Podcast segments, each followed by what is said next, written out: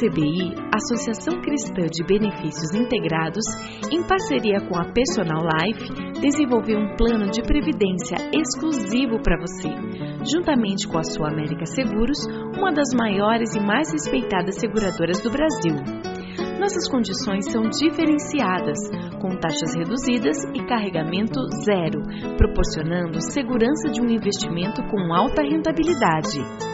Entre em contato e solicite uma simulação pelo site www.acbi.com.br ou pelo telefone 3264 6711. Atenção, você que tem um veículo financiado. Você não aguenta mais os juros abusivos na parcela do seu carro ou caminhão? Com a Defesa Consultoria, você pode reduzir sua parcela.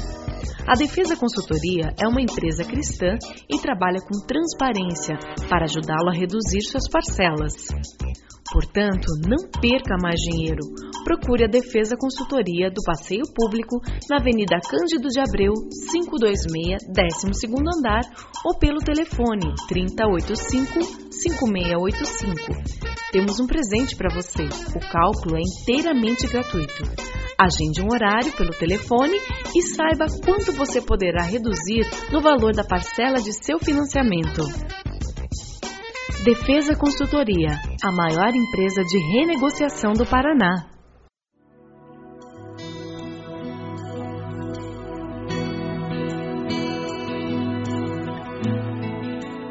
Começa agora mais um Sementes do Amor de Deus, um programa da Igreja Batista do Bacaxeri, em Curitiba. Abra sua Bíblia lá em Mateus 6, de 1 a 34. Nós vamos continuar com a nossa série de mensagens do Sermão do Monte. Hoje nós vamos falar sobre o perigo de viver de aparências. Você conhece pessoas que falam de tal forma que parece que elas são mais ricas do que elas são, parece que a vida delas é pior do que, do que é. Pessoas que gostam de passar a imagem de coitadinho, de sofredor, ou aqueles que gostam de passar a imagem do rico, poderoso, a pessoas que vivem aparentando que não são. Ele gera uma expectativa que nunca é satisfeita, mas quem pode enganar a Deus, não é verdade? Deus sabe todas as coisas. Deus sabe se você está sendo autêntico ou não. E esse é o nosso grande desafio na vida, o meu desafio, o seu desafio. Ser alguém tão humano e com tanta beleza interior que não tenha vergonha de ser autêntico. Você não tem o que esconder, as pessoas podem conhecer o seu interior porque você é assim. Eu não tenho que camuflar nada. Victor Frankl faz uma afirmação que eu achei muito interessante. Ele diz que o homem abandonou os dez mandamentos de Deus, criou dez mil mandamentos e não sabe nem, seguir nenhum deles. Porque regrinha todo mundo vai criar. Mandamentos todo mundo cria, porque o ser humano tem essa necessidade de ter alguns valores que norteiam a vida dele. A questão é se esses valores são de Deus ou não. Quem tem mais chance de acertar, você ou Deus? Eu ou Deus? É óbvio que é Deus. Então, quando Jesus fala sobre a importância de nós sermos aquelas pessoas que, aquela pessoa que Deus quer que nós sejamos, ele está falando sobre os dez mandamentos, ele está falando sobre os princípios do reino. Vamos estudar hoje, capítulo 6, versículo 1. Tenham o cuidado de não praticar suas obras de justiça diante dos outros para serem vistos por eles. Se fizerem isso, vocês não terão nenhuma recompensa do Pai Celestial. É interessante porque a recompensa que você tem de parecer que é uma coisa que você não é, ou dos outros acharem, nossa, como ele é espiritual. Foi para os Estados Unidos fazer viagem missionária. Como ele é espiritual. O que acontece é que o ser humano tem a tendência de ficar preso na aparência, e o que acontece é que daí você começa a se inflar com aquilo. E que Jesus está dizendo, olha, acabou, perdeu tudo. Por quê? O que você fez pode ser até a coisa certa mas a atitude, a motivação é essencial para validar diante de Deus o que nós fazemos ou deixamos de fazer. Alguém que para no sinal vermelho porque tem um guarda na esquina, ele está fazendo a coisa certa para os outros verem. Quando você para no sinal vermelho e não tem guarda na esquina, quando você anda na velocidade permitida e não tem radar na rua, você está fazendo por uma motivação que é interior que é maior do que simplesmente um radar ou um guarda na esquina. O pecado nos faz violar, violentar a lei, violar a lei simplesmente porque a gente acha que tem o direito. Por isso que Deus criou os dez mandamentos. E agora Jesus vem e diz: Olha, mas eu quero que você vá muito além de fazer o certo ou errado. Eu quero que você tenha o interesse, o desejo, a atitude, a motivação para fazer o que é certo, porque isso é bom aos olhos de Deus. Quando Jesus começa a falar sobre essas três expressões da piedade judaica, e ele diz: olha, o cidadão do reino dos céus tem que expressar isso, ele não usa ser, ele diz quando, ou seja, não existe a opção de não orar, de não dar esmolas, não existe a opção de não jejuar, ele disse quando vocês orarem, façam assim. E nós vamos estudar essas três expressões básicas da piedade judaica que se aplica ao cidadão do reino. Primeiro dela, primeira delas a esmola, versículo 2 e 4, dê uma olhadinha. É o nosso dever para com o próximo. Versículo 2, portanto, quando você der esmola, não anuncie isso com trombetas, como fazem os hipócritas nas sinagogas e nas ruas, a fim de serem honrados pelos outros. Eu lhes garanto que eles já receberam sua plena recompensa. Como corrigir? E é interessante porque Jesus mostra a realidade e ele diz: faça assim. Jesus sempre nos diz como viver. E ele nos capacita porque ele enviou o Espírito Santo, que é o poder de Deus, para nos ajudar a viver assim. Veja o versículo 3. Mas quando você der esmola, que a sua mão esquerda não saiba o que está fazendo a direita, de forma que você preste a sua ajuda em segredo, e seu pai, que vê o que é feito em segredo, o recompensará. Será que nós temos que dar esmola, ajudar os pobres? Nós temos que fazer alguma coisa? O conceito da palavra esmola na nossa sociedade está muito vinculado ao assistencialismo. Assistencialismo escraviza, é instrumento de dominação do mais rico sobre o mais pobre. O que Jesus está fazendo é dizendo: olha, existem pessoas que estão morrendo de fome, ou você dá de comer para ela, ou ela morre de fome. E era essa a realidade daquela sociedade. Não é muito diferente da nossa, é só uma questão de, de percentual. Vamos lá para Provérbios rapidinho, ver alguns textos, o que, que Deus pensa sobre ajudar os pobres, sobre fazer algo concreto pelo pobre. Provérbios 14, versículo 21. 14, 21, quem despreza o próximo comete pecado, mas como é feliz quem trata com bondade os necessitados. Você trata com bondade as pessoas necessitadas? Como é que você trata aquela pessoa que bate na janela do seu carro no sinaleiro? Como é que você trata aquela pessoa que toca a campainha da sua casa e é a quinta no mesmo dia? Como é que você age com relação aos necessitados? Veja lá Provérbios 14, 31. Oprimir o pobre é ultrajar o seu Criador, mas tratar com bondade o necessitado é honrar a Deus. Quando você ajuda alguém necessitado, você está honrando a Deus. Veja o 19 e 17 em Provérbios. Quem trata bem os pobres, empresta a Deus, ao Senhor, e Ele o recompensará. Muita gente acha que isso aí é ditado popular, não está na Bíblia. Quem dá aos pobres empresta a Deus, é o ditado popular. Deus prometeu que Ele vai recompensar quem é sensível à necessidade daqueles que têm menos, daqueles que estão carentes. Se você olhar em Efésios 2:10, você vai perceber que as boas obras, elas foram feitas e Deus espera que a gente as faça. Tiago 2:14. Vamos lá para Tiago. Eu gosto muito desse texto de Tiago 2:14 a 26. Tiago nos fala de uma maneira muito simples como que uma fé verdadeira pode ser identificada. Ele diz: se você diz que tem fé, ótimo, me mostre. Tiago 2, 14 a 26. De que adianta, meus irmãos, alguém dizer que tem fé se não tem obras?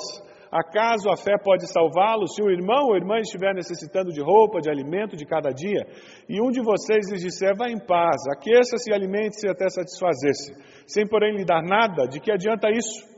Versículo 26, ele termina esse trecho. Assim como o corpo sem espírito está morto, também a fé sem obras está morta. Acabou, não tem razão. A sua fé tem se manifestado em ações de amor por aqueles que são carentes. Mas sabe, Jesus continua falando sobre essas características do, do cidadão do reino, e quando ele termina de falar sobre os deveres com relação à esmola, ele entra em oração. E como é importante nós entendermos isso Nesse trecho aí de Jesus, nós vamos encontrar a oração modelo que ele nos deixou. Quais são os erros da oração do hipócrita? Ele aponta. E é nessa, nesse alerta para orações hipócritas que ele nos ensina a orar. É interessante. Ele diz que existem dois erros básicos, versículos 5 e 6, o desejo de ser visto. E nos versículos 7 e 14, as vãs repetições. Um rabino disse certa vez que quem ora em sua casa a rodeia com um muro mais forte do que o ferro. Isso é falado numa cultura em que toda cidade que se prezava tinha um muro, com portões fortes, para proteger contra aquelas caravanas que passavam e assaltavam. E um rabino faz essa comparação dizendo: se você vai para sua casa e você ora ali, você está construindo um muro mais forte do que o ferro ao redor da sua casa. Na hora que eu li essa afirmação, me lembrei daquele salmo que diz que os anjos do Senhor acampam-se ao redor dos que o temem e os livra. Louvado seja Deus. Amém? Sabe, é interessante porque Jesus fala sobre esse desejo de ser visto nas orações, versículos 5 e 6. Ele de novo vai para a atitude. Lembra aquela história do fariseu e do publicano? Fariseu chega na frente e diz: Senhor, muito obrigado, eu não nasci mulher, eu sou fariseu, eu guardo a lei, eu jejuo tantas vezes por semana. E ele vai contando todas as vantagens do mundo porque ele estava ali. Ele entrega o currículo 20 dele para Deus e diz: Olha, Deus, agora ouve a minha oração. E chega o publicano, que era desprezado pela sociedade, ele tinha problemas seríssimos de se relacionar com as pessoas, porque as pessoas não o aceitavam. Ele bate no peito, com a cabeça baixa, ele diz: Tem misericórdia de mim, que sou pecador. E Jesus disse que aquele segundo saiu justificado. É interessante porque Jesus de novo vai para onde? Para a essência da vida.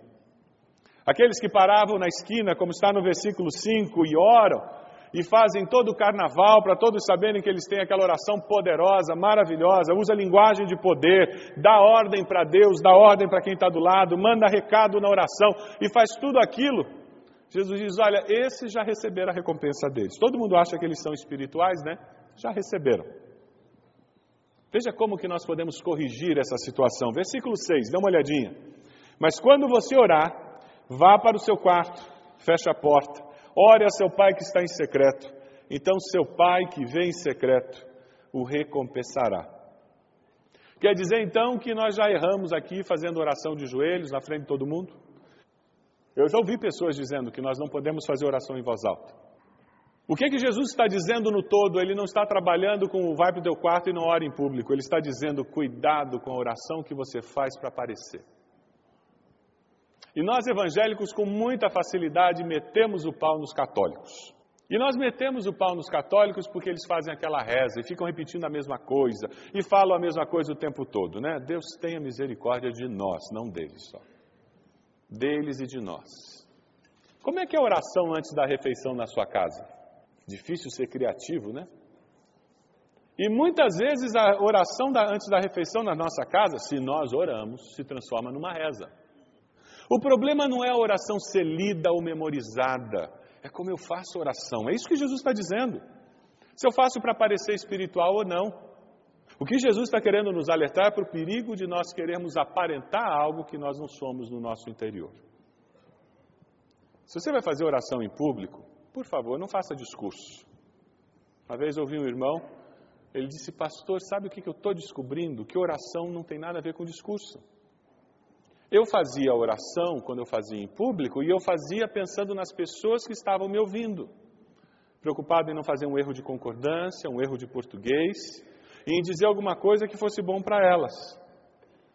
E esse irmão disse: Eu estou descobrindo, pastor, que a minha oração tem que ser para Deus. E o que os outros vão ouvir, problema deles. Que pena que eles estão ouvindo o que eu estou dizendo. Ou quem sabe que bom que eles estão ouvindo o que eu estou dizendo. Que dificuldade que nós temos para lidar com as aparências, não é mesmo, irmão? E quando a gente vê, a gente está escravo delas.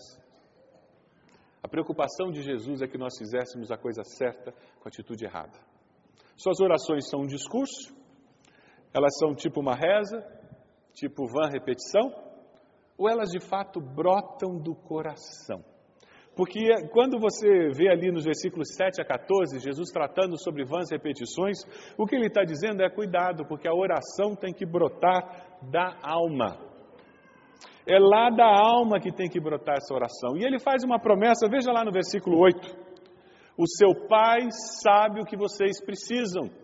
Então por que, que eu preciso orar? Porque eu preciso me ouvir dizendo para Deus que eu preciso dele e que eu preciso dessas coisas. Eu que preciso ouvir isso, não é Deus. É por isso que quando você está sozinho fazendo teu período devocional, fale em voz alta as suas orações. Tem um efeito diferente de você ficar só pensando. Fale em voz alta, verbalmente, porque daí além de você pensar, você ouve. Isso faz bem para a nossa alma. Isso nos mantém com a atitude no lugar certo. Deus já sabe, Ele conhece o nosso coração. Lá em Isaías 65, 24, a palavra nos diz: E no temor do Deus de Israel permanecerá. Os desorientados de espírito obterão entendimento, e os queixosos vão aceitar instrução. O nosso Pai Celeste sabe de tudo que nós precisamos. E quando ele pensa em oração, ele diz: Olha, para garantir que vocês estão entendendo, deixa eu contar para vocês o que tem mais ou menos numa oração. E ele nos deixa o modelo da oração. Que pena que nós evangélicos não usamos tanto essa oração. Temos tanto medo de cair na reza sem sentido que nós simplesmente jogamos fora algo que o Senhor nos ensinou. Mas que bom que a gente pode dizer assim. Quando você tem problemas com pessoas, e quem não os tem, lembre-se que Deus também tem tido problemas com pessoas. Já parou para pensar nisso? Quando você não consegue reatar o relacionamento com alguém, quando você tem dificuldade de ganhar o coração de alguém, lembre-se que Deus entende muito bem a sua situação. Volte-se para Ele. E quando você perdoar alguém, não arranque a página. Você nunca vai conseguir esquecer. Não jogue aquilo fora. Não coloque no baú. Sabe qual a vantagem de não arrancar a página? É que no futuro aquilo pode ser bênção. Apague aquela ofensa. Lave com o sangue de Jesus, que lavou todos os seus pecados. Assim, quando você no futuro olhar para aquela página em branco, você vai poder dizer: aqui houve uma situação aonde a graça e a misericórdia de Deus nos capacitou para encontrar perdão e iniciar de novo. E é isso que nós precisamos. E a oração do Pai Nosso passa pelo perdão de uma forma belíssima e muito objetiva. Perdoa como eu perdoo. Quem sabe você não tem experimentado o perdão de Deus justamente por não estar dando o perdão que Deus entregou para você dar aos outros.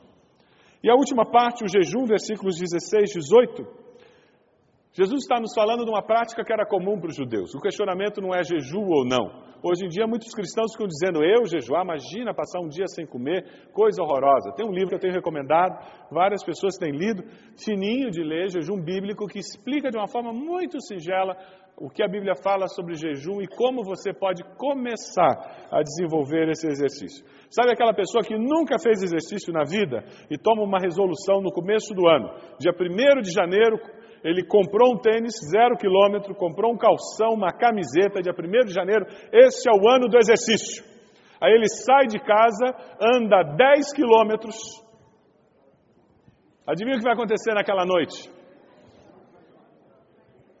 Então, por favor, se você nunca jejuou, não saia daqui dizendo, vou jejuar um dia. Você não vai.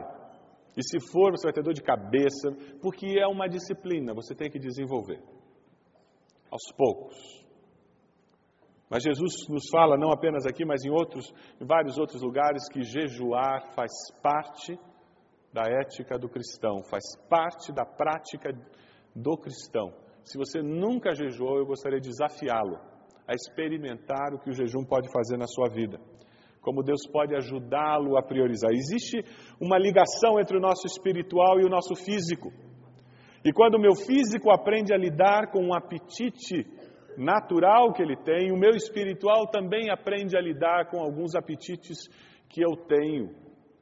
Quando eu aprendo a me limitar nos meus desejos físicos, eu aprendo a me limitar também na dimensão espiritual, na dimensão emocional. O jejum é um exercício cristão, é algo que vai fortalecer a sua fé. Na Bíblia você encontra muitas pessoas que jejuaram: Davi, Esdras, Neemias, a igreja em Antioquia, lá em Atos 13, a igreja inteira jejuou.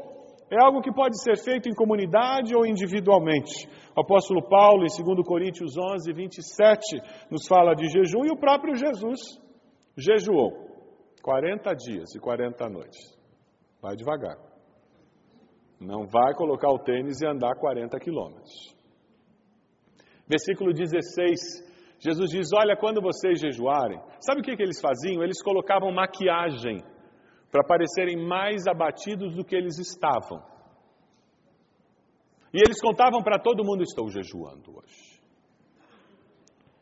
E Jesus diz: Olha, cuidado com essa religiosidade aparente e vazia. E no versículo 17 ele nos instrui: Ao jejuar, arrume o cabelo, se você tem cabelo, e lave o rosto, para que não pareça aos outros que você está jejuando, mas apenas a seu pai que vem em secreto. E seu pai, que vem em secreto, o recompensará. Ao jejuar, haja normalmente, viva a vida normalmente. O que Jesus está nos dizendo através do dar esmolas, do orar, do jejuar, ele está dizendo a verdadeira espiritualidade, ela está entrelaçada com as rotinas da vida, não com os eventos extraordinários. A verdadeira espiritualidade está entrelaçada com a rotina da vida, com o que nós fazemos todo dia e muitas vezes nem, nos, nem percebemos mais mas o caminhar, o ser cidadão do reino, é andar com a nossa relação com Deus tão misturada com as rotinas da vida que ela se torna até difícil de separar se um dia nós quisermos fazer isso. Eu gosto muito do Ricardo Barbosa e dos, do que ele escreve. Ele é pastor da Igreja Presbiteriana do Planalto. E ele diz assim: A nova geração de cristãos já não procura a salvação da alma, mas um corpo sarado. Não busca santificação, mas aceitação dos outros. Não acredita na renúncia, mas na autorrealização. Essa nova geração não se interessa em aprender a amar, mas em fazer sexo. Já não tem fome e sede de justiça, mas um desejo insaciável de consumir. Ela não peca, quando muito carrega traumas provocados por outros. A distinção entre o amor responsável e o sexo irresponsável já não é tão óbvia nessa nossa geração. A grande preocupação hoje já não é com a alma, nem com a eternidade, mas com o controle da celulite, com os níveis de colesterol, com a taxa de gordura, com a grife da roupa ou o sucesso profissional. Essa nova geração tem alguns problemas. Como dizia minha filha quando era mais nova, esse pessoal tem problema. Como é que você se encaixa nessa nova geração? O desafio que eu quero colocar hoje, que eu creio que Deus coloca para todos nós hoje, é a grande pergunta: você vive de aparências? Ou você é tão bonito por dentro que não tem medo de descortinar o seu interior para as pessoas com quem você convive? Quem sabe o desafio hoje é dizer: Deus me faça bonito por dentro. Me transforme em uma pessoa tão bonita que eu tenha prazer em deixar que os outros vejam quem eu sou de fato. Eu não tenha nada para esconder.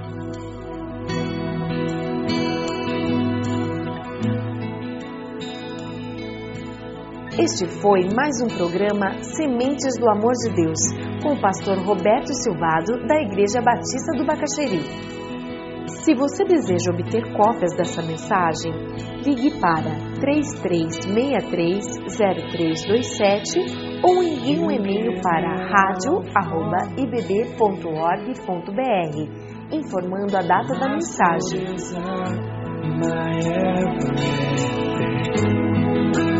All I am is devoted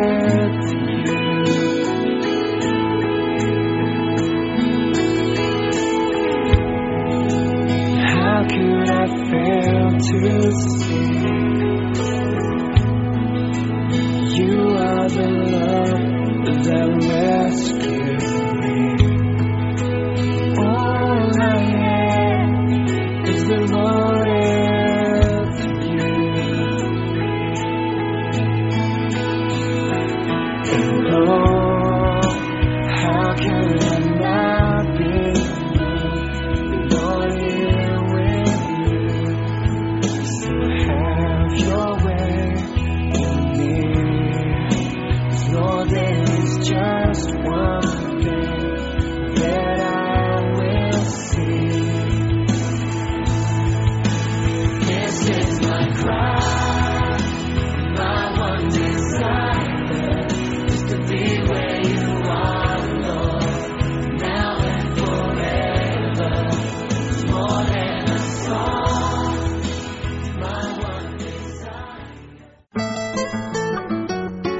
CBI, Associação Cristã de Benefícios Integrados, em parceria com a Personal Life, desenvolveu um plano de previdência exclusivo para você, juntamente com a Sua América Seguros, uma das maiores e mais respeitadas seguradoras do Brasil.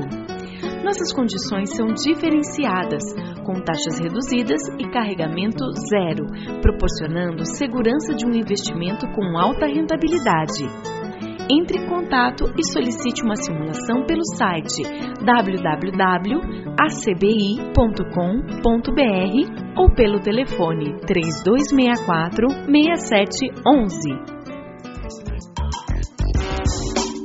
Atenção, você que tem um veículo financiado. Você não aguenta mais os juros abusivos na parcela do seu carro ou caminhão? Com a Defesa Consultoria, você pode reduzir sua parcela. A Defesa Consultoria é uma empresa cristã e trabalha com transparência para ajudá-lo a reduzir suas parcelas. Portanto, não perca mais dinheiro. Procure a Defesa Consultoria do Passeio Público na Avenida Cândido de Abreu, 526, 12º andar ou pelo telefone 3085 5685. Temos um presente para você. O cálculo é inteiramente gratuito. Agende um horário pelo telefone e saiba quanto você poderá reduzir no valor da parcela de seu financiamento. Defesa Consultoria, a maior empresa de renegociação do Paraná.